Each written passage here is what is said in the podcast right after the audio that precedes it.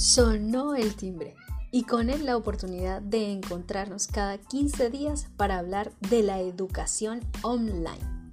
Esa a la que a muchos padres nos tiene con preguntas, confusiones y desafíos. Para ello, estaré entrevistando a los diversos actores que escenifican esta historia, de la cual recién llevamos solo un año viviéndolo y que para otros recién empieza. Bienvenidos a Sonó el timbre de la mano de mi persona, María Cordero, que más allá de mis credenciales, en este momento solo me presento como una mamá, curiosa por visibilizar y compartir experiencias de este camino de educación online.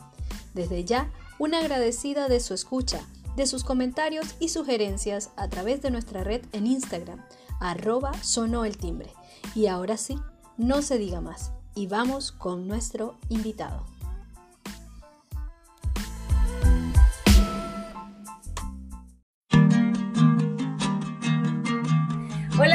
Y aquí estamos en un episodio de Sonó el Timbre. ¿Y qué les cuento? Estoy con una persona que para mí ha sido un agrado conocerla desde el momento que, nos presentamos.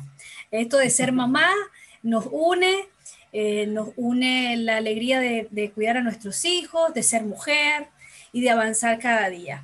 Ella es Reini Mayol, es odontólogo de profesión, ahora mamá, esposa, amiga, y también una emprendedora, una emprendedora que actualmente está con su, el mundo de los dulces. Soy una, una fans de sus creaciones, pero hoy me siento agradecida de tenerte aquí para hablar sobre la educación online, que nos ha tocado vivir este proceso desde el año pasado. Así que, Mimi, una agradecida, gracias por estar aquí.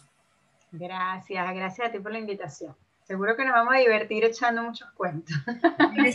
esperemos que sí, un poco y nos colaboremos como mamá en este mundo que ha sido, en este mundo de pandemia que ha sido un poco esquivo de esos espacios de socialización que teníamos cuando estábamos en el día a día disque normal.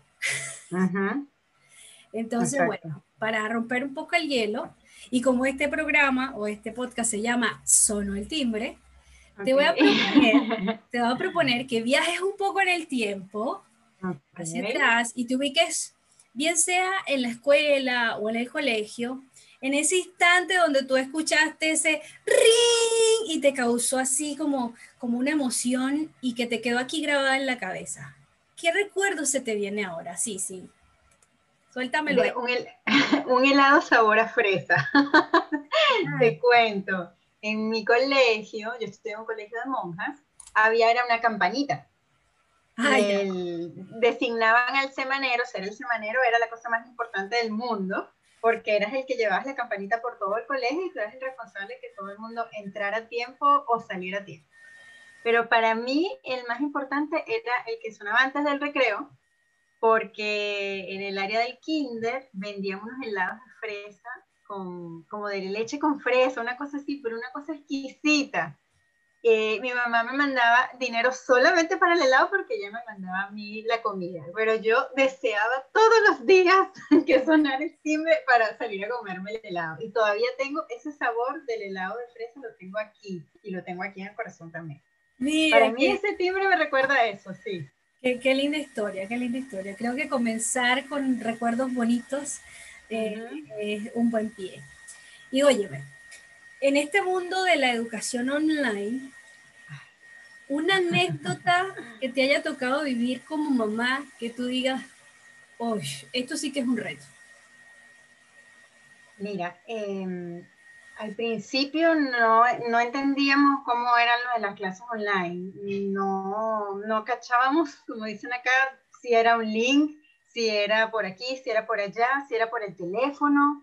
Este, no, no habíamos entendido bien cómo había que configurar porque es una plataforma. Entonces nos quedábamos esperando el link y el link nunca llegaba o no me podía meter por el teléfono. Entonces las primeras veces sí fueron un poquito estresantes. Yo trataba de bajar ese correo a mi celular para poderlo verlo desde allí y resulta que no se puede ver por el celular, no deberías verlo por el celular porque entonces es como que si no estás asistiendo realmente a clases porque tienes que hacerlo desde, eh, la, desde la plataforma. Y, Y bueno, no sé cuántas clases hicimos así por el celular. y aunque el profesor sabía que, que, Daniel había ido, pues no estaba, no, no, no salía como presente. Entonces, bueno, tú, tú, que lo conoces te podrás imaginar su estrés. Eh, hasta que, bueno, me tuve que como que sentar, leer bien todo el instructivo, ver qué era lo que había que hacer y ya luego entender que, que tenía que ser a través de su plataforma, a través de una computadora, pues. Que había que hacer silencio porque todos estamos en un espacio pequeño, todo se escucha, entonces él se paraba como estresado, no escucho, o se escucha todo lo que dicen, porque los profesores quieren que ellos tengan los micrófonos abiertos para que ellos puedan hablar, pero, pero sí es un reto.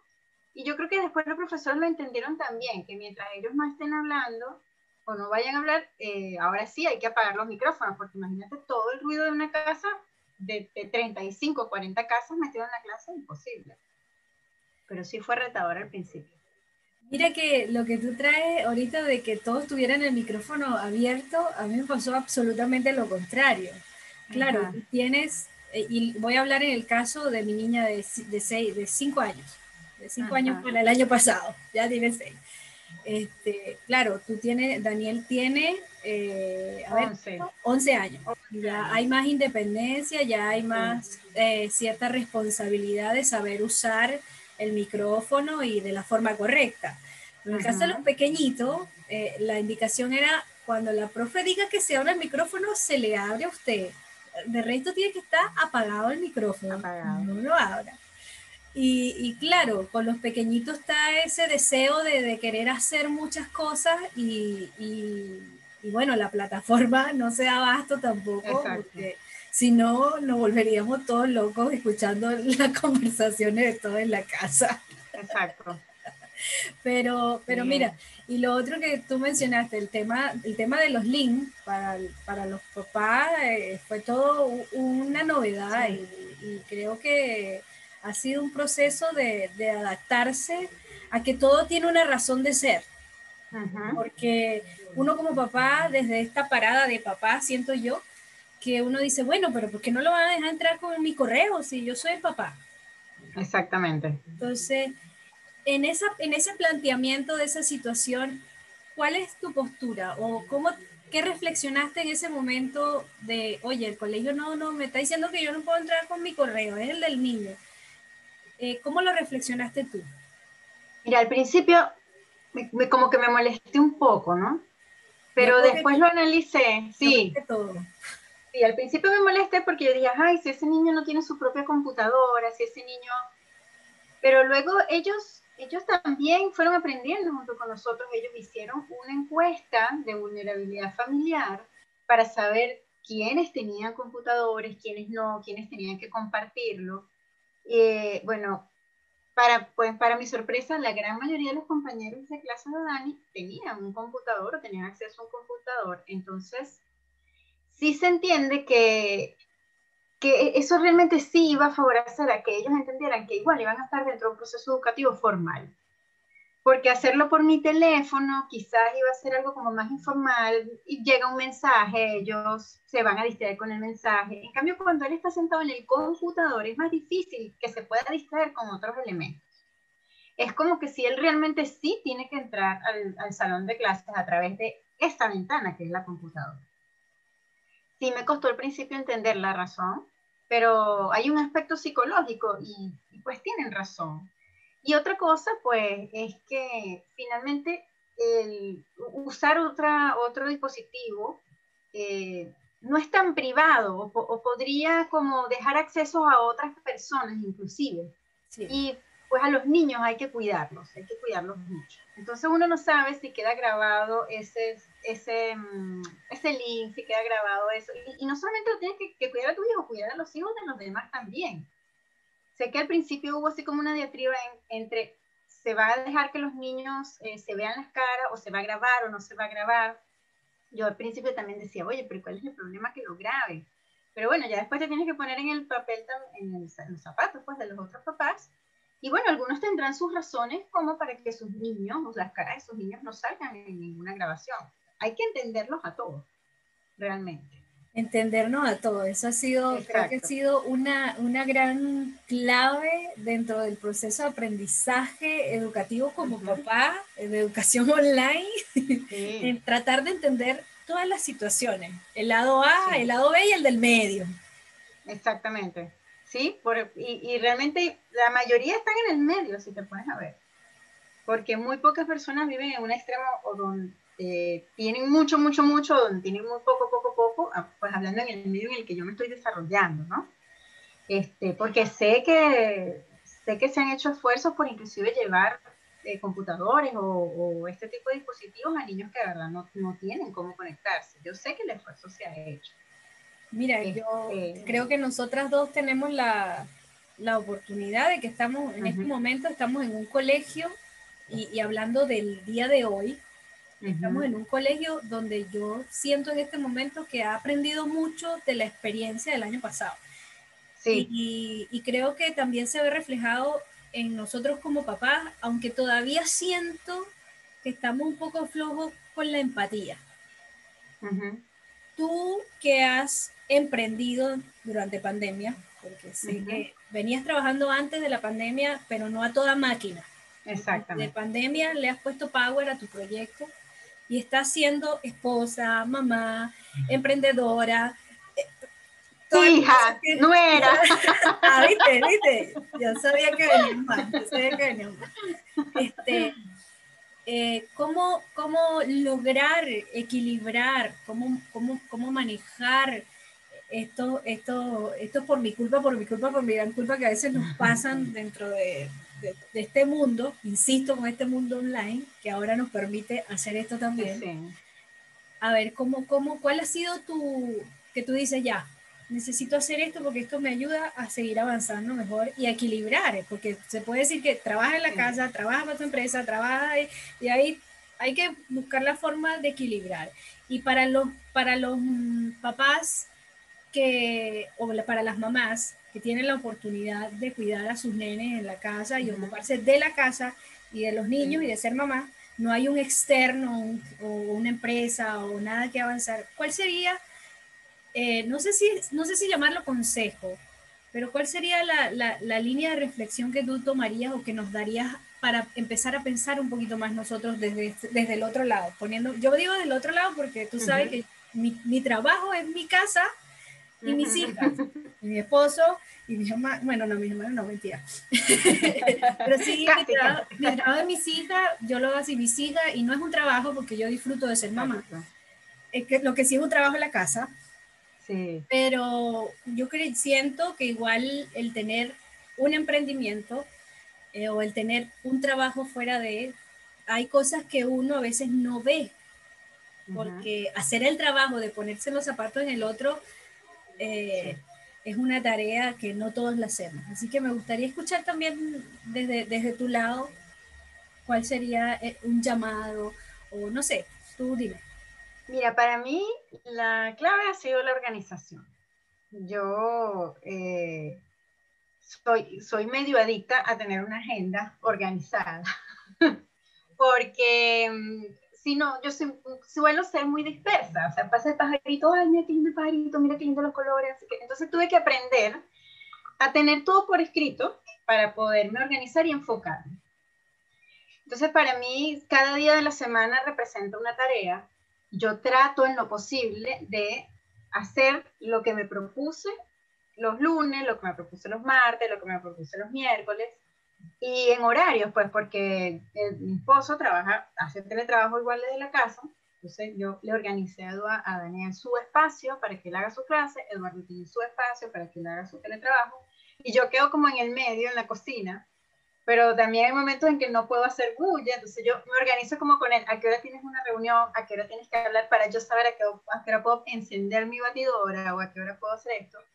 Pero sí trato de tener organizado. Entonces yo tengo una especie de esquema de las cosas que se hacen los lunes, los martes, los miércoles, y mm, me ha ayudado mucho, eh, pues algo que venía haciendo desde hace mucho tiempo, que es cocinar lo grande, como decirte que si los pollos, las carnes, todas esas cosas, cocinarla los fines de semana, para la hora del almuerzo simplemente nomás hacer un arroz y calentar la comida como tal, porque también hacer un almuerzo todos los días, por ejemplo, eso es un trabajo aparte y yo trabajo a esas horas. Entonces yo desde temprano trato de tener que ser el desayuno, el almuerzo ya organizado, de manera que a la una ya es simplemente calentar, comer y seguir. Es como que si yo tuviera una hora de colación. Bien, así. bien organizadito. Exacto, porque todos tenemos que tratar de tener una rutina, porque si no también nos pega más en el aspecto psicológico. Pues. Este, y, mm, o sea, no te puedo decir, ah, bueno, él se levanta a las 7.30 de la mañana y yo no es que puedo seguir hasta las 9, yo ya me he tenido que levantar antes, igual, igual como que si él fuera el colegio, lo mismo, solo que duerme media hora más. Este, porque la rutina, crear una rutina ha sido saludable, de verdad que sí. Me gustaría más poder incluir Em, salir a hacer más ejercicio y ese tipo de cosas, pero bueno, ahorita realmente no se puede, y menos porque los horarios son como que hasta las 9 de la mañana, una cosa así. Pero para mí la clave ha sido organizarme y tener una especie de horario para las actividades.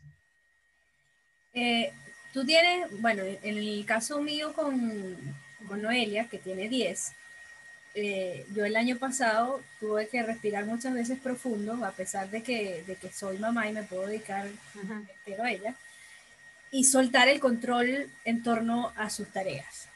Soltar el control en el hecho de que a veces uno le enseñaron de que tienes que ser el mejor y, tienes que hacerlo perfecto y te tienes que sacar el 7 y yo te lo superviso todo. Y, y yo el año pasado me pasó que tuve que respirar profundo y decir, mi hija ya tiene 10, tiene que hacerse responsable de cómo le salgan sus tareas y tengo que soltar un poco el control del resultado. Para suerte mía, eh, o, por el trabajo que igual llevo haciendo como mamá, que igual fue, un, fue bonito sentir que soltar el control no fue tan terrible. Eh, ella le, le, fue bien, respondía a sus tareas, eh, en, en, en, tu caso, ¿cómo lo manejaste? ¿O ya tú tenías el control suelto de hace rato? No, no, porque en mi caso, Daniel, bueno, tú sabes que él es un chico bien competitivo, él le gusta tener buenas notas, él le gusta estar en el cuadro honor y todo aquello, pero le gusta que la mamá lo ayude. Entonces, él no es que él se va a sentar él solo, lo está haciendo ya este año, pero el año pasado me pasaba que él no sentía como que fuera de verdad la clase online y menos porque las guías no tenían notas. Al principio no habían notas. Entonces él decía, pero entonces ¿dónde está el reto? No hay nota, da lo mismo si lo hago, así no lo hago. Entonces esa parte nos costó mucho de hacerle entender que, ok, no hay nota, pero igual lo tienes que hacer, igual tienes que esforzarte para hacerlo bien. Él vino a agarrar el ritmo ya al final. Este, este año ya es otra cosa, este año ya él se sienta, yo ya los viernes le digo, todas las tareas tienen que estar listas el viernes, porque yo no voy a pasar el fin de semana haciendo tareas, a menos que sea algo ya extraordinario. Entonces, yo trato así como que de cada año ponerle un, un puntico más de presión a la cuestión, porque mm, si no llega a un punto en el que yo también me voy a ver abrumada. Entonces, porque, porque es así, pues es así, y más si es una persona que quiere salir, si quiere salir siempre bien, quiere tener todo el día, entonces en ese caso, pues, usted quiere salir bien, bueno, tenga sus tareas listas el, el, viernes en la tarde. Si usted ve que el viernes en la tarde no le dio chance porque era mucho, bueno, terminamos el sábado, pero crea mucha presión no poder estar un domingo uno relajado, tranquilo, viendo una tarea, sino haciendo tareas, entonces no, no, entonces para mí la clave este año fue todas las tareas hágalas como las hagas, tiene que estar listas el día viernes. Eso de y bueno, y ha funcionado. Sí, pero creo que eso de hágala como la hágala es, es una tarea que, que, uno como papá debería tenerla desde que está chiquito. A mí, a mí con, con la chiquita eh, el año pasado y, y, este al principio me puse así al lado de ella y tú tienes que hacer todo bien y siéntate y hazlo y, y, presta atención. Y no me dio resultado porque se estaba estresando ella y me estaba estresando yo. y, y, ok, uno como papá quiere lo mejor para sus hijos, pero tampoco quiero que se me traumatice. yo le pregunto a él, ¿cuánto quieres sacar? Y en función a eso tú te esfuerzas. Si quieres, un, si quieres sacarte un 3, 3.5, bueno, déjala así, no le pongas más nada. es, tu decisión. Entonces, claro, generalmente no, pero es que yo no me quiero. Entonces, si no se quiere sacar un 3,5 o un 4, tienes que ponerle más o tienes que redactarla mejor. Eso es lo que tú quieras lograr, porque la tarea no es mía. Yo ya me gradué, yo ya estudié todo lo que iba a estudiar. Depende solamente de ti, de más nadie. Entonces, bueno, ahí se pone otra vez, busca otra cosita, le mejora esto, le pone aquello.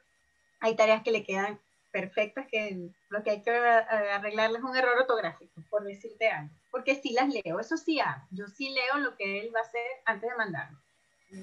Este, le doy mis recomendaciones. Si él me dice, no, pero es que el profesor no pidió más nada, bueno, déjela así, usted verá. Eh, pero digamos que ya va como enrumbado a eso. Depende de lo que tú quieras lograr. Porque de verdad, si una persona no quiere lograr más nada, ¿para qué la vas a obligar? Si a él le gusta su 3 o si a él le gusta su 4, que yo sé que no le gusta, pero entonces haz tu esfuerzo en función a lo que tú quieras lograr. Así. Porque yo creo que la vida es así. Sí. En la, en la, vida no, en la vida siempre nos están midiendo por nuestro esfuerzo. Exactamente. siempre, siempre saldrá que diga, oye, pero yo me esfuerzo todos los días y no me da resultado. bueno, exacto. Hay que, exacto. Ver, hay que ver en qué uno se está enfocando. Claro, pero uno también tiene que hacerles entender a ellos que la gente que realmente se esfuerza, y no hablo solamente un esfuerzo físico, que el éxito no es una cuestión de casualidad, porque no, yo creo firmemente que el éxito no es cuestión de casualidad, es cuestión de estudio, es cuestión de esforzarse, es cuestión de hacerlo cada vez mejor, es cuestión de prepararse. Este, y bueno, en función de lo que tú quieres lograr, va tu esfuerzo, así. Y no estoy hablando de esfuerzo físico y no, no, no tiene nada que ver con la gente que se levanta a las 7 de la mañana y trabaja hasta las 11 de la noche, no eh, muchas veces el esfuerzo es de tipo mental, es de tipo, ajá, ¿y ahora qué voy a hacer? ¿Y ahora qué voy a estudiar? ¿Y ahora cómo voy a aprender más? Eh, a eso es lo que yo me refiero. Claro, lo que te mueve a lograr, a lograr lo que tú deseas.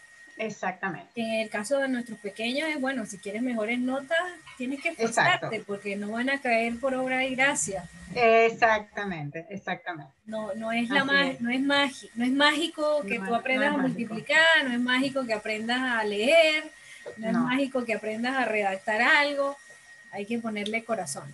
Exactamente. Tienes que ponerle corazón. Así que hay que organizar, entonces la clave de, mi amiga Mimi, y bueno, yo también he, aprendido, he aprendido, y Mimi sabe que yo soy muy relajada, eh, a mí me gusta ser feliz, no me gusta torturarme. Pero la clave, la clave en realidad cuando tú persigues un sueño o cuando tú persigues un objetivo, o en este caso nuestros hijos con los estudios, es lo que tú quieras lograr, te tienes que esforzar de acuerdo a tu deseo. Es así. Exactamente. Y como papás nos toca con mucha paciencia guiarlos, guiarlos hasta allá. Sí, paciencia, porque nos ha tocado explicar cosas. A mí me ha tocado estudiar historia, por ejemplo, que historia de un país completamente ajeno a mí, para poder explicárselo a él, que al igual que yo, no somos así que, ay, que nos gusta mucho la historia, la geografía, no. Entonces, claro, me, ha tocado estudiarla para poderme sentar y explicarle a él, porque no hay ese contacto con los profesores, que realmente tienen un tiempo muy acotado para decir en 45 minutos una, clase que quizás podría explayarse más eh, estando en el colegio, por ejemplo. En este mundo de educación online, si tuvieras que cambiar algo, ¿qué cambiaría? Eso parece una pregunta que siempre uno se hace, pero creo que nos lleva a reflexionar sobre las cosas que, que, nos gustaría o que pensamos o que juzgamos también que podrían ser diferentes. Y de repente de ahí podríamos establecer o, filosofar soluciones. Filosofar. Mira, yo creo que agregaría... Em, creo que agregaría este, una materia donde ellos se diviertan, una materia que les sirva para relajarse, que les sirva para... Mm, una materia que no tenga nota, una materia que se llame recreo, no lo sé. Em, que evidentemente sí tiene que estar de alguna forma controlada, porque si no, ya sabemos, pues que existe el chat, que ellos se ponen a escribir cosas que no deberían, ese tipo de cosas así pero que sí, que les dé un espacio para ellos hacer un chat y conversar. Eh, lejos de lo que es una materia como tal. Y te digo honestamente, la experiencia online, aunque al principio a nadie le gustaba, porque es, como todo lo nuevo, pues. Sí, así es. Sí pienso que así como muchos, descubrimos que había muchos trabajos que sí se pueden hacer por teletrabajos, yo pienso que sí hay materias que se pueden dar online y que les restaría tiempo a ellos físicamente en el colegio, que lo podrían dedicar a otra cosa. Este, que lo podrían dedicar, no sé, a más actividades deportivas, porque generalmente lo que tienen son dos, dos bloques a la semana. Quizás más deporte, menos materias de esa física y que las vayan a ver online, pues a la, a la casa, porque ya, ya nos dimos cuenta que sí se puede. Es lo que opino yo. Sí, pues sí. Este es un espacio abierto para filosofar. Pero que. Yo, yo opino que sí. Yo, yo creo que sí le pondría más, más física a los niños eh, para que corran y sobre todo después de estos dos años encerrados, ellos van a necesitar esparcirse, van a necesitar eso. Entonces, bueno, mira, no les demos tanta carga de materias, mándale algunas materias online, en el caso, y que disfruten, porque ellos son niños. Y esa es una etapa que no van a volver a repetir más nunca. cuando, cuando dice que no vas a repetir más nunca, ahí viene toda la carga emocional y creo que hasta, hasta un punto culposa de, de, cuando tú te pones a reflexionar, pero que a la final también sentir culpa no, no, no nos hace bien porque estamos viviendo una situación totalmente nueva para todos. sí. Para todos. La pandemia nos ha pillado a todos, a todos, y, cada uno pues ha ido formando su espacio y la forma de, sobrellevarla. Sí. A mí me llama la atención, sí lo he visto en algunos, en otros niños, aparte de Daniel, que ellos tienen como temor a salir, o no sé si es temor o flojera, pero cada vez quieren salir menos nuevamente volvemos a la cuarentena total y bueno, ya no se va a poder, pero, pero yo sí noto que hay como más resistencia a salir y eso tampoco lo veo muy saludable. Eh, y, y nos guste o no, pues los colegios van a tener que ayudar en ese aspecto también, porque yo lo veo más como, como un efecto psicológico de esta pandemia. Es como que se acostumbraron a estar metidos aquí. Se acostumbraron a pasar tres horas o más, a veces pegados a una tableta. Entonces, ese tipo de cosas, los colegios van a tener que ayudarnos a los papás a, no sé si, si es decir solucionar, pero sí tenemos que hacer algo entre todos. ojalá que cuando llegue, ojalá que cuando llegue el momento encontremos el camino para que nos volvamos a encontrar, nos volvamos a encontrar con, con mayor seguridad. Eh, yo tengo la, privilegio, la oportunidad de, que he podido sacar a, mis niñas a andar en bici o a dar una vuelta por aquí cerca, porque en lo que me he restringido es en, el uso del, metro. Ahí me he puesto un, hasta aquí. Yo digo, bueno, no estoy obligada porque mm, bien que mal la situación económica de mi familia da para que yo esté en la casa con ella. Entonces, como que, ¿para qué las voy a exponer y me voy a exponer yo y voy a exponer a mi familia usando el metro si no tengo necesidad? La necesidad de, esparcir, claro. mi cerebro y, de conocer nuevas cosas, porque siempre he sido muy, muy busquilla de, actividad, de, conocer. Pata caliente. Sí, pata caliente, como decimos en Venezuela. Pero he aprendido a, conocer un poco más mi comuna. Y bueno, he tratado de equilibrar porque de verdad que la pandemia ha sido bastante, bastante dolorosa para los niños. Yo lo siento así. Ellos no dicen nada, o no sé si a ti te dicen algo. Eh, eh, fastidio, yo sí he notado mucho, estoy fastidiado, estoy fastidiado, estoy fastidiado, pero ¿qué te puedo decir? Más que tratar de tener espacio de ver películas juntos, de cocinar juntos, más allá de eso, no en nuestro edificio han habido casos y entonces, claro, ellos han también restringido el uso de las áreas comunes, de tratar de no bajar y ese tipo de cosas, entonces es como, estamos más encerrados todavía. Sí, sí, sí.